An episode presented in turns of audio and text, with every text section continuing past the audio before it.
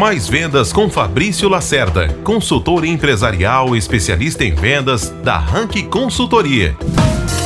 Olha só as versões teatrais em vendas que o cliente sempre faz na hora de comprar. Versão teatral 1, técnica do ultimato.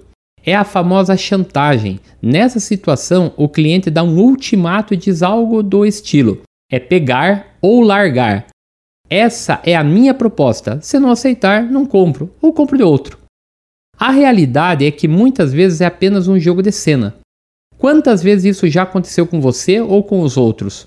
Calma, faz parte do jogo. Se você seguiu todas as etapas da venda, ele está blefando, mas prepare-se para sair de cena. Alguns clientes vão retornar. O antídoto para isso é ter várias negociações em carteira, não dependa desse comprador. Todo comprador faz esse teatro, afinal a ideia dele é lhe intimidar. Não fique preocupado, se mantenha firme, não ceda.